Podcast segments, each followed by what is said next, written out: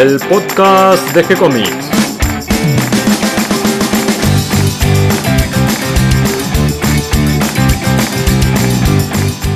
Muy bienvenidos a un nuevo episodio de G-Comics, el podcast donde hablamos de todas las técnicas necesarias para realizar un cómic, cómo dibujar un manga y todo el conocimiento requerido para dibujar esa historieta que tenemos dando vuelta en la cabeza. Mi nombre es Gonzalo García, mi intención y la de todos los que hacemos G-Comics es colaborar con aquellos que estén interesados en avanzar, en progresar, en mejorar en su formación como dibujante de cómics. Y hoy tenemos otro día de mate con superhéroes y me acompaña Nico Urich. ¿Cómo estás, Nico? Muy bien, Gon. Todo bien, acá andamos. ¿Qué tema traes hoy para conversar? Hoy traje a los New Teen Titans, a los nuevos jóvenes titanes. Creo que es la franquicia que mejor funciona hoy en DC, tanto no, no tanto en cómics, pero sí en series, en, en animaciones y, y en todo eso. Y me gustaría, me gustaba la idea de hablar de ellos, porque tanto el, el éxito de este grupo y qué significó para DC, ¿no? Eh, que fue muy importante en su momento. Creo que, creo que si me preguntan, creo que es la serie más importante en la historia de DC, por lo que trajo consigo, ¿no? Como el tema lo amerita, estamos compartiendo unos mates, nos cambiamos de lugar, hoy nos sentamos cerca de una ventana, está entrando el solcito, Claro. eh, un lindo día hoy Hermoso. para, para conversar de, de historieta. Sí. Vos me decías que mm, los Teen Titans fue uno de los títulos que, que hizo punta en los años 80 Sí. en las ventas de DC. Sí, sí, eh, no solamente hizo punta, sino que o sea, era el título más vendido, vendía más que Batman, más que Superman, más que todos, o sea, todos los títulos editoriales juntos, o sea, los Teen Titans eran los más exitosos. Y esto se debe básicamente al hecho de que le cambiaron la cara a, lo que era DC en ese momento que atrasaba mucho, ¿no? Eh, no solamente los Teen Titans, sino hubo otros títulos. Pero más que nada se debe al hecho de que, de, de que encararon a los personajes de otra forma, ¿no? Eh, se metía más en las personalidades de ellos, a la interacción del grupo. Eh, vos si leías a la Liga de la Justicia u otros grupos de DC, generalmente no había interacción entre ellos, no había conflictos, no había nada. Eran Batman y Superman tenían básicamente la misma personalidad. Vos, por más que leas a Batman y Superman que eran distintos, cuando estaban en grupo eran iguales. Y las- los Titans básicamente eran totalmente distintos entre ellos y eso es lo que, lo que funcionaba, ¿no? Si son los nuevos titanes, es porque había unos titanes anteriores. Sí, ¿Qué te parece si vamos desde el Hagamos un poco de historia, sí. La idea de, de- la idea de los Teen Titans, básicamente en los 60, era el grupo de los sidekicks, de los compañeros de, de los superhéroes que se juntaban y hacían sus aventuras. Que se podría decir de que la primera aparición de ellos es en Brave the Bold 54, pero no tenían ese nombre, ¿no? Era una historia en la que Robin, Dick Grayson, Ricardo Tapia, el que todos conocemos, eh, comparte una aventura con Kid Flash, Wally West, el compañero de Flash, y Aqualad. Eh, en una historia contra Mr. Twister, el señor Tornado. Y esa sería la primera aventura de, de los jóvenes titanes. La, la historia la escribe eh, Bob Haney y la dibuja Bruno Premiani. Dibujante italiano que dibujó mucho acá en Argentina y después Un gran dibujante. Sí, un gran dibujante. Y esta idea sé que gustó y la desarrollaron dos años después y ahí sí, Bob Haney forma a los Jóvenes Titanes con Nick Cardy como dibujante, con el mismo grupo más Wonder Girl. El problema de Wonder Girl, de la chica maravilla, es que acá el guionista se mandó una... un- o sea, se mandó un papelón, o sea, Wonder Girl no era la compañera de, de la Mujer Maravilla, sino que era la Mujer Maravilla de joven, como Superboy, cuando Super- Superman era chico. O sea que el tipo se, sacó de la galera una Wonder Girl que nadie conocía y que era desconocida, encima era igual, o sea, el chabón de- se sacó de la galera una Wonder Girl que no existía. Te hago una pregunta, porque en esta primera aparición de Wonder Girl, eh, ya aparece con este traje que es diferente al original de la Mujer Maravilla. No, es exactamente igual a que usaba la Mujer Maravilla de chica. O sea, la, la playerita con la. O sea, casi una musculosa, con el logo de ella, con el águila y con la, la malla con, las estrellas y el, y el coso celeste, ¿no? Bueno, y acá, eh, o sea, empieza una serie, la de los jóvenes titanes, y, tenían esa onda medio sesentosa, con esa cosa medio hippie, beatnik, ¿no? Eh, con toda esa movida. Se le suma el compañero de la flecha verde al grupo. eh, y más tarde se le uniría al, al, plantel, ¿no? Eh, y se va a Aqualad y llega Speedy. Se, después se le suman otros personajes como Halcón y Paloma. Eh, y Hawk and Dove, en realidad. Eh, esta es la traducción, la mala traducción española. Eh, Lilith, otro personaje. eh, se le suman distintos personajes, pero la serie llega no termina de cuajar el concepto de los Teen Titans, de este grupo de, compañeros, y se cancela en el número 43. O sea, duró igualmente, tuvo sus años. Después hay como una especie de revival de regreso a mediados de los 70, con los mismos integrantes, eh, con distintos guionistas como Bob Rosakis y Paul Leitz, pero nuevamente sufren de la de esa masiva cancelación de series que tuvo desde los 70 eh, y se cancela el número 53 en el que cuentan el origen de los jóvenes titanes porque no sabemos cómo se, formaron cómo se formó el grupo y nos cuentan eh, que básicamente tuvieron que enfrentar a sus mentores que se han vuelto malos y los tuvieron que enfrentar así ahí se forman y ahí quedaron los Teen Titans, se cancelaron, sé que de una idea que no gustaba o, o jamás terminó de, de- de despegar la idea del grupo de los compañeros. Y capaz que era por eso que no despegaba, capaz que la gente no se sentía identificada con el compañero de Batman o el compañero de Flash. Uno quería ser Batman, no quería ser Robin, o uno quería ser Flash, no quería ser Kid Flash y el resto, ¿no? Sí, ese tema de poner a un joven al lado del superhéroe adulto con la idea de captar a los adolescentes, eh, me parece que nunca terminó de Nunca funcionar. terminó de funcionar, ni siquiera, creo que ni siquiera con Batman y Robin, creo que terminó de funcionar. Y eso que es el- se- serían los compañeros más que uno más identifica, ¿no? El dúo dinámico. El dúo dinámico y, y creo que no a, mí como fan de Batman ¿Te gusta Batman? me gusta Batman, me gusta Robin, pero porque estuvo en los Titans y a partir de ahí me, me copa el personaje, es un gran personaje. Claro, Eh, cuando se Grayson. tuvo que arreglar solo Robin. Claro. Eh, y bueno, eh, ya a fines de los 70, a DC llegan una cantidad de guionistas de Marvel, que eran guionistas y al mismo tiempo editores de Marvel. En Marvel hubo una fuga masiva de, editores, que también eran guionistas, eh, y entre ellos estaba Mark Wolfman, eh, que bueno, básicamente se desempeñó por escribir Spider-Man, Los Cuatro Fantásticos y La tumba de Drácula, que es como el título de terror más conocido de, Marvel, de esa, de los 70. Y a él le encargaban series, eh, le- o sea, le encargaban eh, series importantes, por ejemplo, Superman, Batman, La Liga de la Justicia, pero así esporádicamente, o sea, le daban un par de números y él hacía su trabajo y se iba. No, es que se quedaba en una serie. Y él dice que no le gustaba escribir eh, historias de grupos, pero siempre encima siempre le metían en, series de grupos, era algo que no quería. Como sé que lo encasillaban en eso, bueno, él, ya que me encasillan acá, voy a hacer algo que yo quiero, una serie que yo tenga ganas de escribir. Y él quería escribir a los, a a los, New Teen, a los Teen Titans, ¿no? Eh, y justamente por ese tema, porque él creyó que nunca eh, le encontraron la vuelta al tema de los superhéroes adolescentes. Él creía que estaban mal encarados, ¿no? No tenían problemas adolescentes, porque eh, como que o los guionistas no sabían cómo encararlo, o no se sabe por qué, pero él sentía que no estaban bien encarados. Y ahí vamos a los New Teen Titans. Claro, ahí vamos a los New Teen Titans. Bueno, finalmente eh, Mark Wolfman consigue a los Teen Titans. Eh, se reúne con George Pérez, el, dibujante también llegado de Marvel, que también dibujaba la, Liga- de la Justicia y ese tipo de, de series. Y se reúnen con Len Wayne, editor, y consiguen la idea de los Teen Titans con nuevos personajes, con el, o sea, un par de miembros viejos y algunos miembros nuevos. Se la llevan a la presidenta de DC y, y le dice, no, no, esta serie no, no va.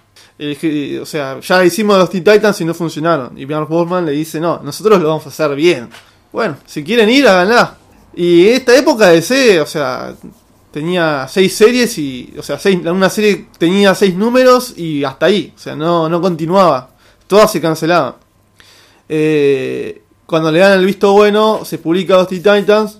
eh, y básicamente esta formación nueva tendría a Robin nuevamente, a Wonder Girl otra vez. Y Kid Flash, que serían los antiguos del grupo. Más eh, Beast Boy, que acá se cambia el nombre por Changeling, que era un miembro de, la patrulla condenada, el miembro juvenil de la patrulla condenada, que bueno, pasaron a mejor vida y él terminó en los Jóvenes Titanes. Y él como que era el bromista del grupo. Y después tres personajes nuevos, totalmente inéditos, que son Starfire, Raven y Cyborg. Starfire es un extraterrestre del, del planeta Tamaran y Raven es una especie de mística empata. Y Cyborg, bueno, el mismo nombre lo dice, es como un mitad hombre, mitad, mitad robot, ¿no? Me gustó eh, esta idea que tuvieron para el lanzamiento, que hacen como un preview en otro número, Sí, en DC Comics Presents número... número 26. Ah, 26, sí. En un episodio donde aparecen Superman con Claro, con- Verde. sí, que eh, la- esa serie justamente es Superman con otro personaje de DC. Eh, y acá en este número nos presentan a los, a- a los Teen Titans y a- acá Robin eh, está como soñando Y de, y de repente est- está yendo. No, él está yendo a, a atender a un llamado de emergencia solo. Sí, y- acá aparecen los terroristas. ya este claro, aparecen Hive. Eh, y a él, y de repente se encuentra con los Teen Titans, que dice, ¿y esto de dónde aparecieron? Y bueno, así es todo el episodio, con Robin, eh, todo el tiempo encontrándose solo, encontrándose con los Titans, sin saber qué anda pasando. Y, y resulta que, que es todo como un trabajo de Raven que le está dando como visiones del futuro. Y ya después de, este, de ese Comic Express en número 26 sale ya la serie, ¿no? Eh, Sí, que aparece con su propio título. con, The New uno. Teen Titans. Claro. Eh, dibujado, escrito por Mark Wolfman y dibujado por George Pérez. Sí, George Pérez aparece como co-creador. Y sí, porque él es el, el que diseña los personajes. eh, no sé si que le da la personalidad, creo que ese fue más el trabajo de Mark Wolfman. Y ahí está la clave, ¿no? Creo que, que ca- cada personaje tiene su rol dentro de la serie. Es muy, es muy Marvel. Creo que, y ese fue. No por el hecho de que, eh, que se copien de Marvel a la hora de, de- de los personajes, porque los personajes no son Marvel. Pero sí a la hora de encarar a los personajes, ¿no? Cada personaje tenía su, su conflicto interno. Y ese conflicto interno lo llevaba al grupo y, y- al mismo tiempo lo hacía como tener conflictos entre ellos. Eh, obviamente el conflicto de Robin era que estar todo el tiempo a la sombra de Batman. El conflicto de Raven es que, bueno, ya lo iremos descubriendo. Eh, Starfire, que es una que era una prisionera de, de unos extraterrestres que se llaman los Gordanianos. Eh, Cyborg, obviamente, por ese accidente que tuvo, que perdió básicamente la mitad de su humanidad. Eh, el chico bestia, que por más que sea un, bromista, un jodón del, grupo, que esté todo el tiempo haciendo chistes, también sufrió porque perdió le dolió mucho el hecho de perder a los, a los Doom Patrol y más allá que había perdido a sus padres eh, biológicos, eh, también tenía a, los a la Doom Patrol que, que encima lo habían, miembros de ellos lo habían adoptado a él y perdió a su madre adoptiva en, en la Doom Patrol.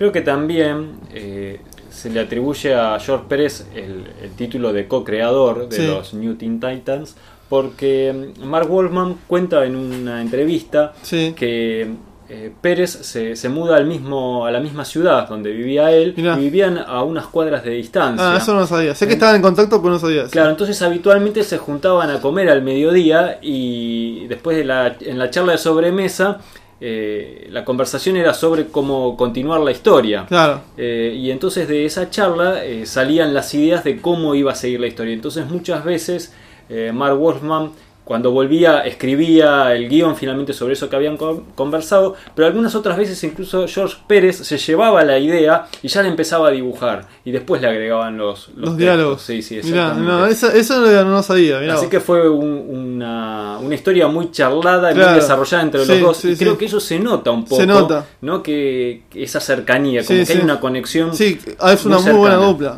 La verdad que para mí es la mejor dupla que tuvo DC es Mark Wolfman y George Pérez. No solamente porque hicieron los, los New Teen Titans, sino porque después también hacen Crisis. Eh, Y me gustaría agregar a un tercero, que es el entintador, Romeo, Romeo Tang. Tangal. Sí, porque creo que hay que destacarlo, porque es el entintador de la serie, creo que prácticamente en todos los números. No Por lo menos de la primera serie, sí. Pero no, es que continúa en la segunda también. Y Sí, es el también. entintador de los que ya vamos a nombrar un poquito más adelante. sí. O sea que iban cambiando incluso los dibujantes, incluso cambiaban los guionistas, pero Romeo continuaba siendo Sí, el entintador oficial sí. de esta serie. Sí, Así sí, que prácticamente... Prácticamente en- estuvo en, sí, en toda la serie toda la completa, serie. tanto en el volumen 1 como en el volumen En el 2 ya casi el número 20 se debe ir ya porque llegan otros dibujantes y después vuelve George Pérez, pero en tinta de otro tipo. Sí, pero pensá que son más de 60 Son más de números. 60 números, son un Eh, montón. notable. Sí, es notable.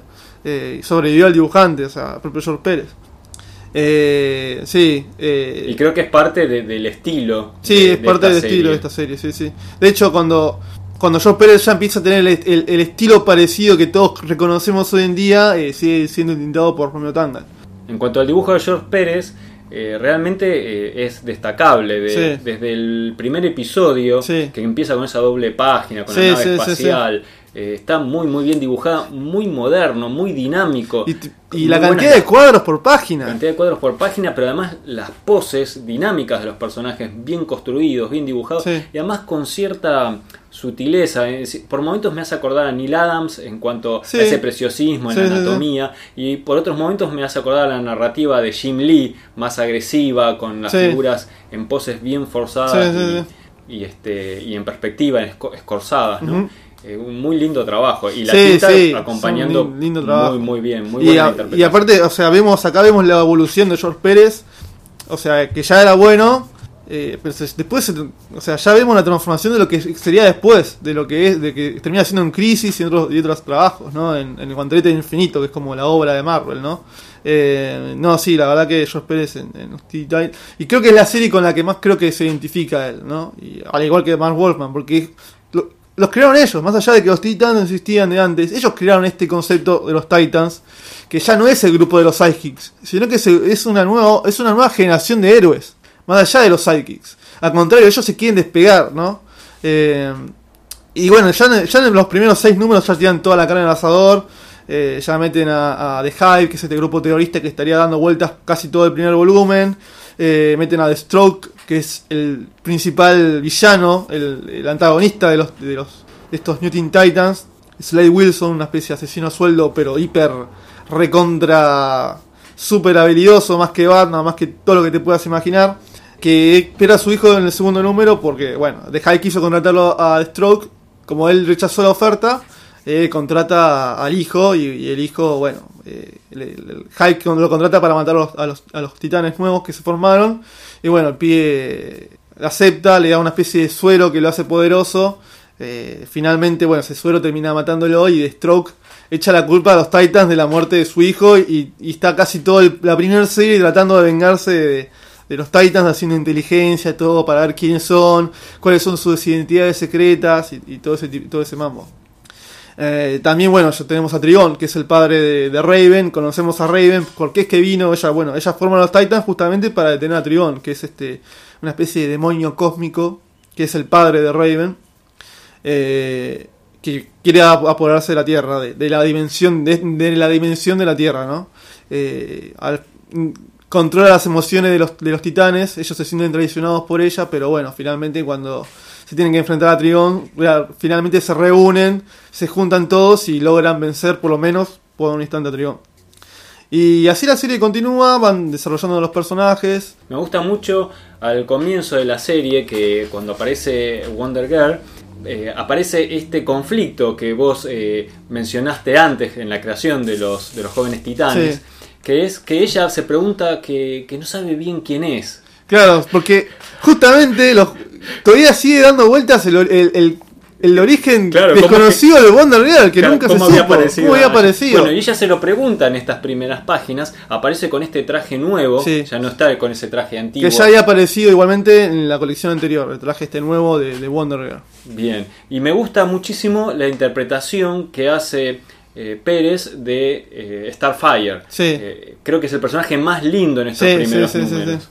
Y me llamó mucho la atención y me causó cierta gracia. No sé si lo hicieron a propósito o ahí les falló algo del diseño. ¿Qué cosa? Porque en, el primer, en la primera escena que aparecen yendo a la, a la acción, a la lucha, Sí. que salen eh, todos eh, volando, Sí. eh, Robin se pregunta, bueno, pero yo cómo voy? Y entonces Starfire le dice, como siempre, te voy a llevar a UPA. Y aparece en ese primer cuadro eh, todos los personajes escorzados volando y Starfire llevando como Ah, si ah. fuera una novia a, a Robin, No. que le saca parte de esa No, es que no es el problema de diseño, sino que es un. Ya sería la punta de- de- del, del inicio de una relación entre Robin y Starfire que después terminan siendo pareja, ¿no? Esta pareja inter.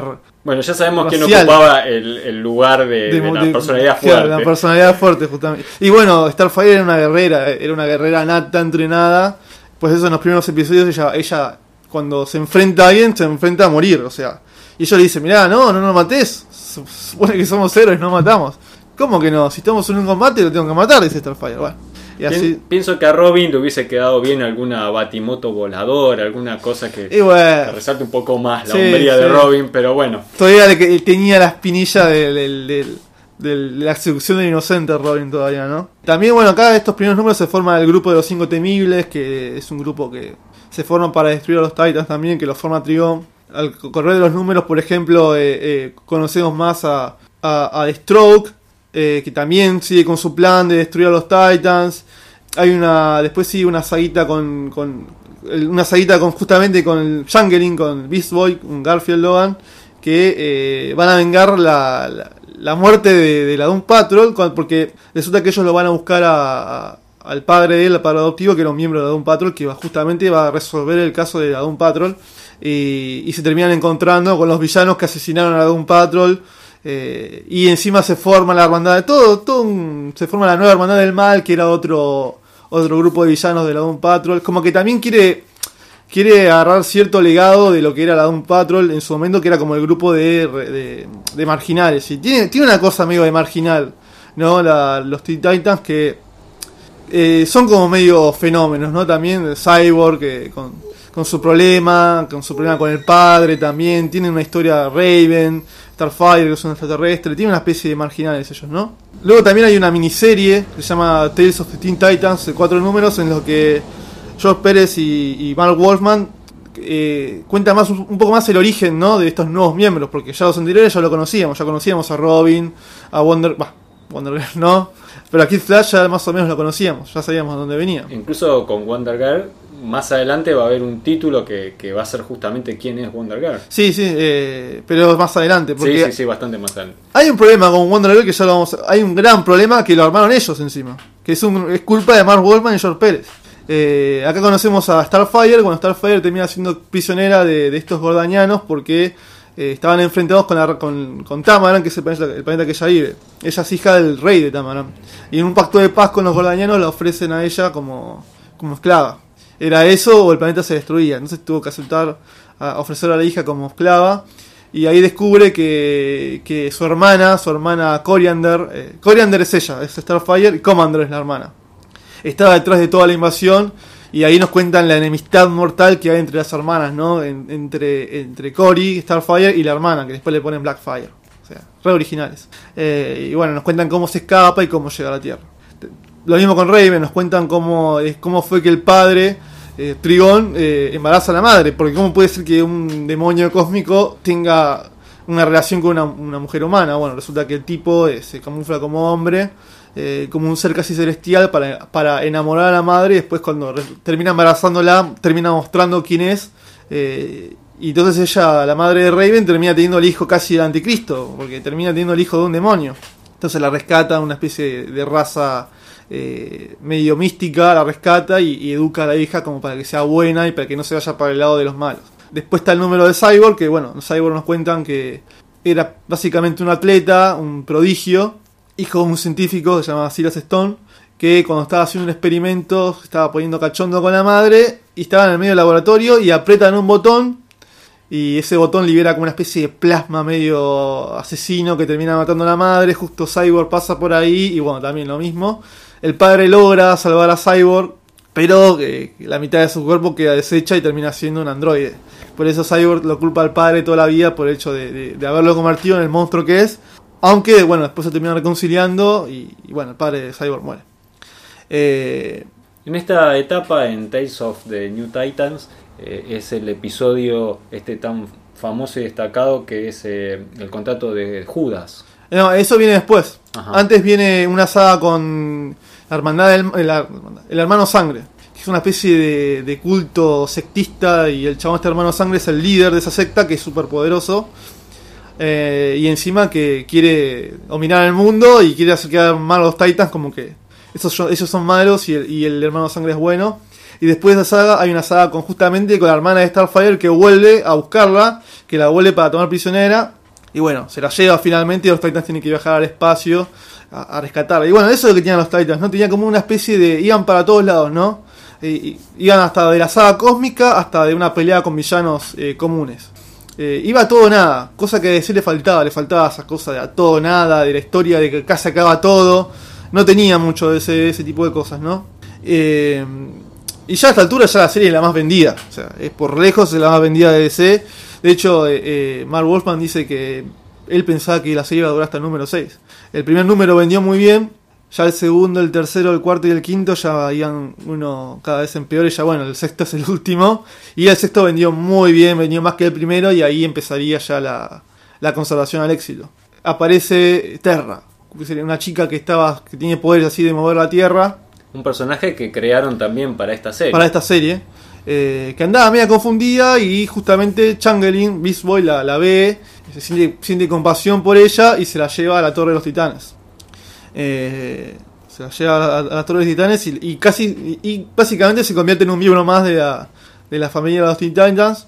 Eh, y acá ya, ya luego descubríamos de que Terra en realidad no era nada buena, sino que era una espía que trabajaba para Stroke para destruir al grupo por dentro, ¿no?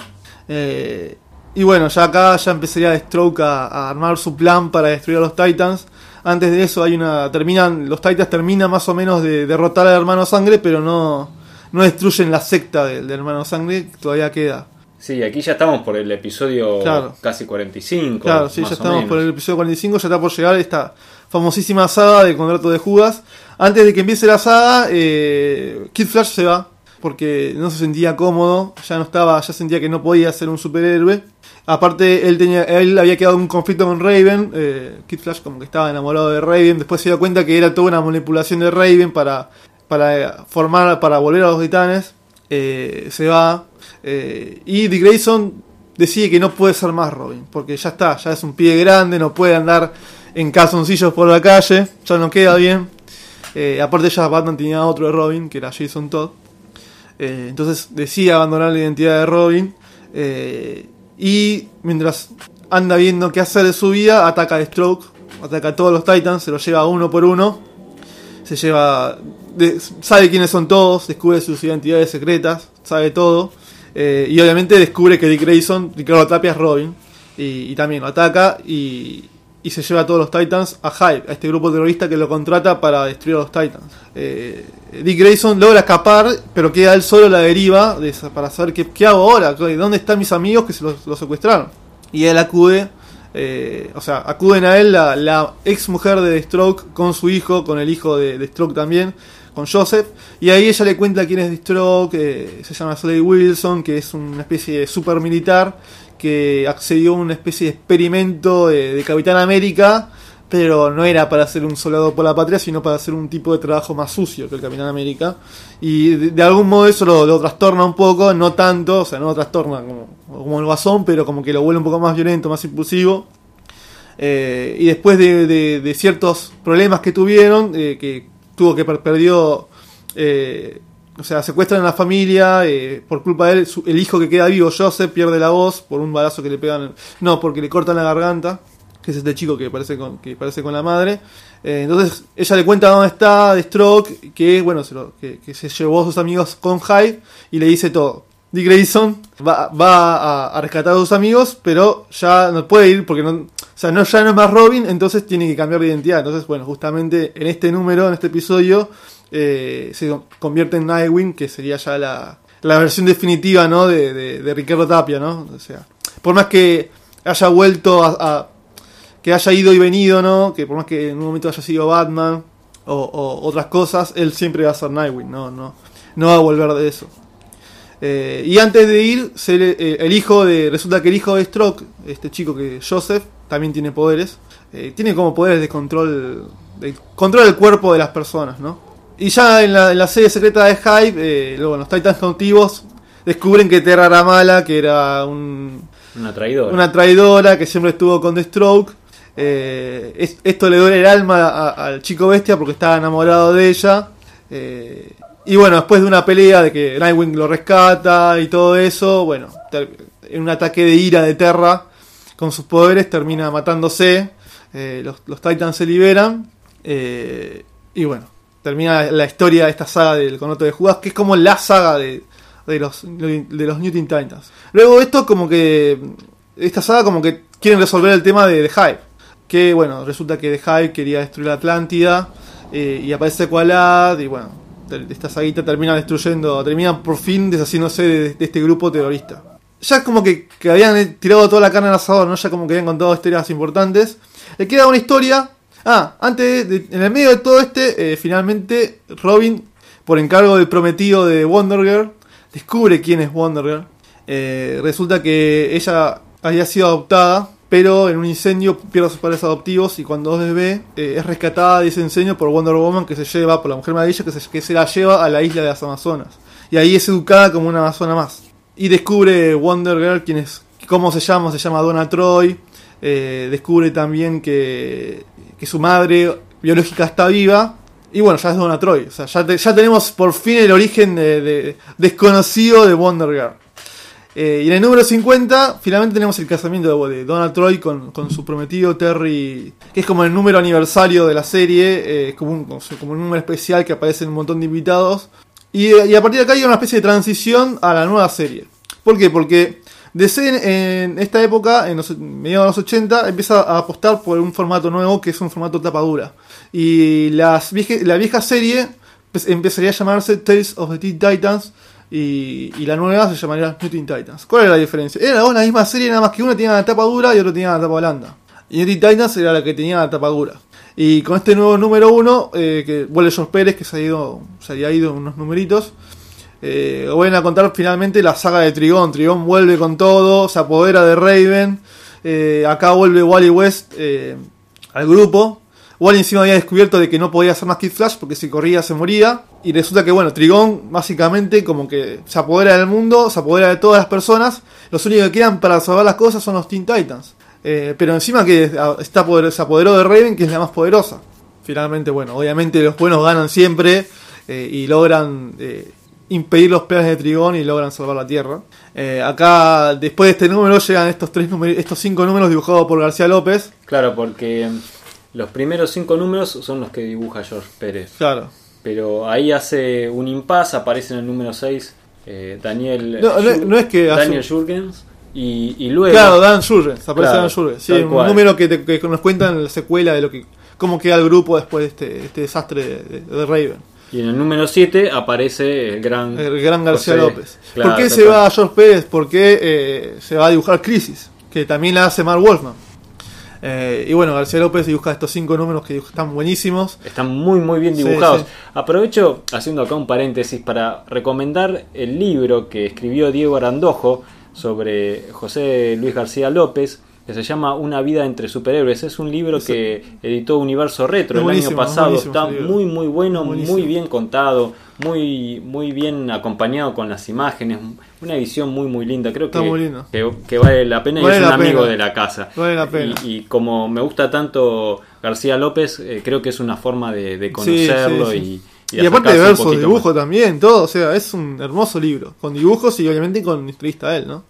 Y Eh, en este en estos episodios, cinco episodios, Cinco episodios. él de, de, de New Teen Titans, Claro. hace un trabajo fabuloso. Es un trabajo favor- es una historia para él. Es una historia para él ¿por qué? porque involucra a dioses.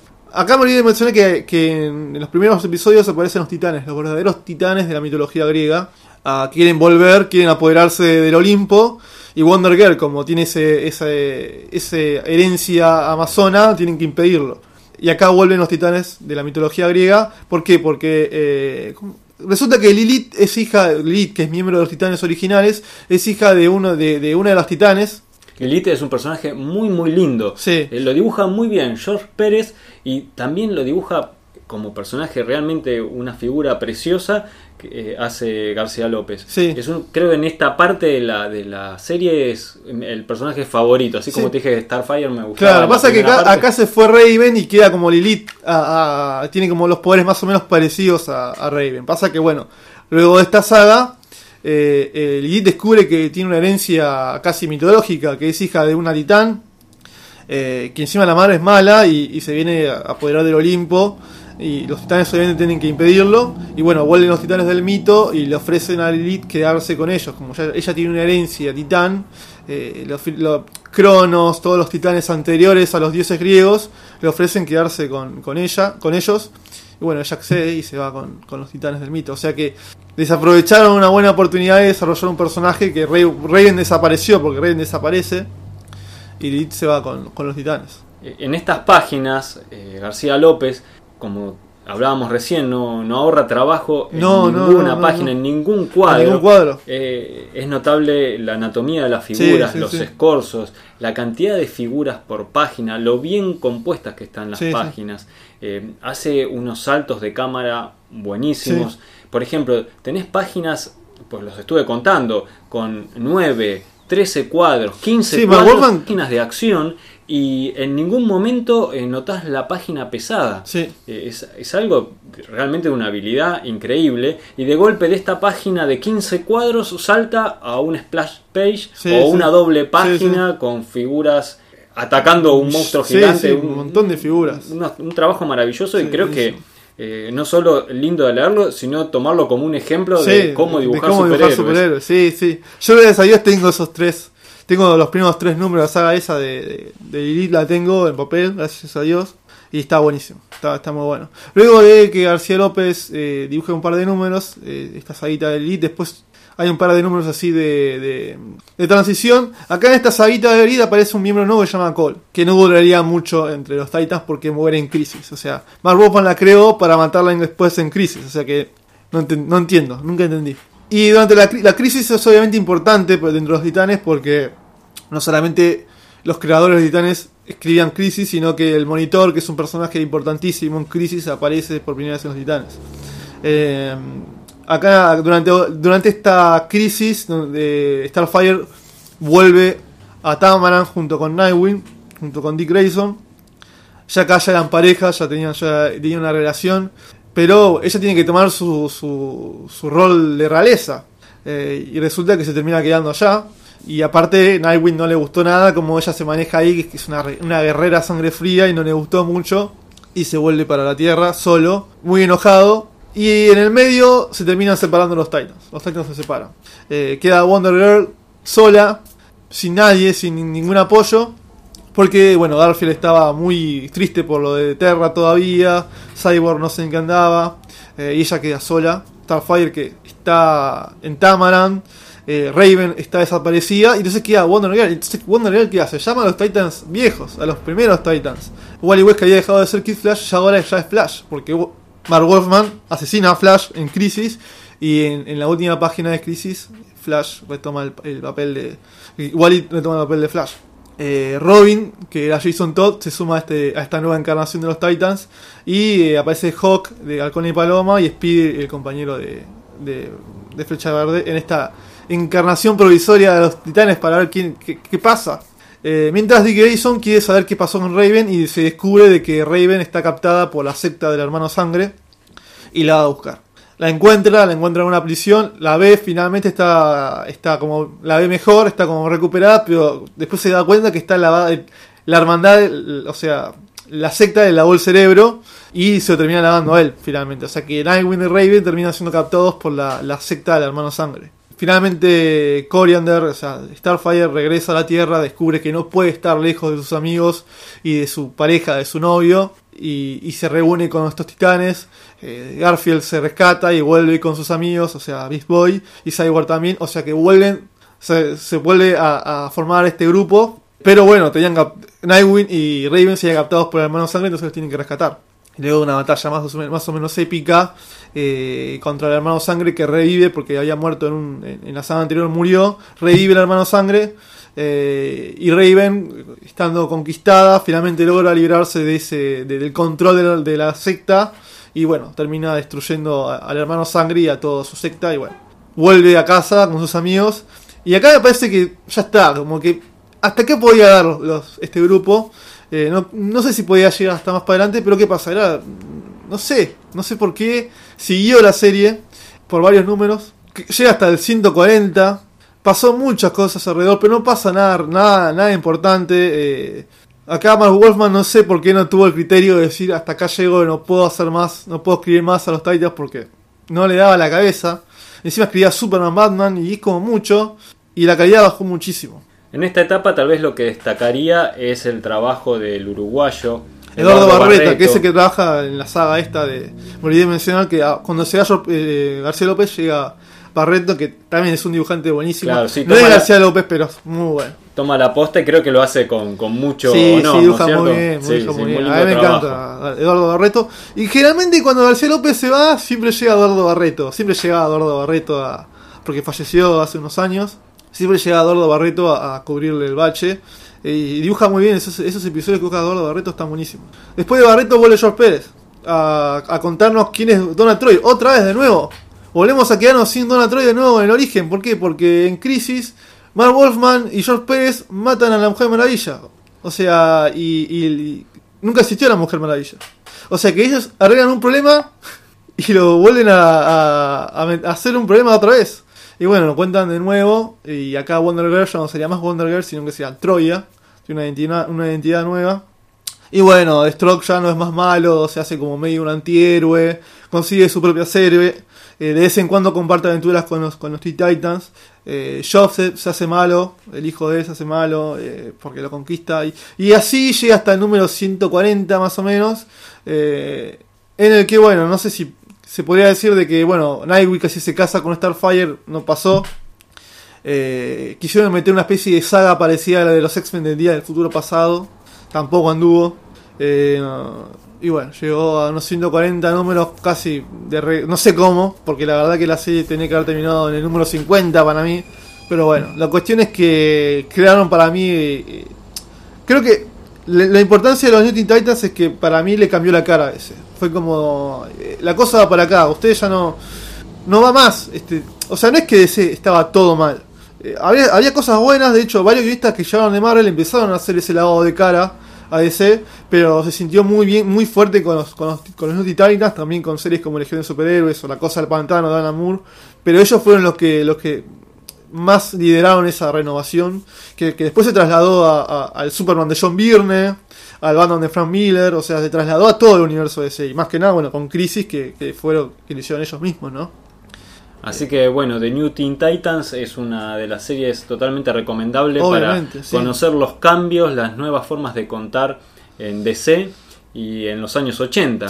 Y sobre todo también para apreciar a grandes dibujantes como George Pérez, como García López, como, a Eduardo Barreto. Lindos trabajos, lindos trabajos para leer, para aprender y, y, unas lindas historias para leer. Sí, sí.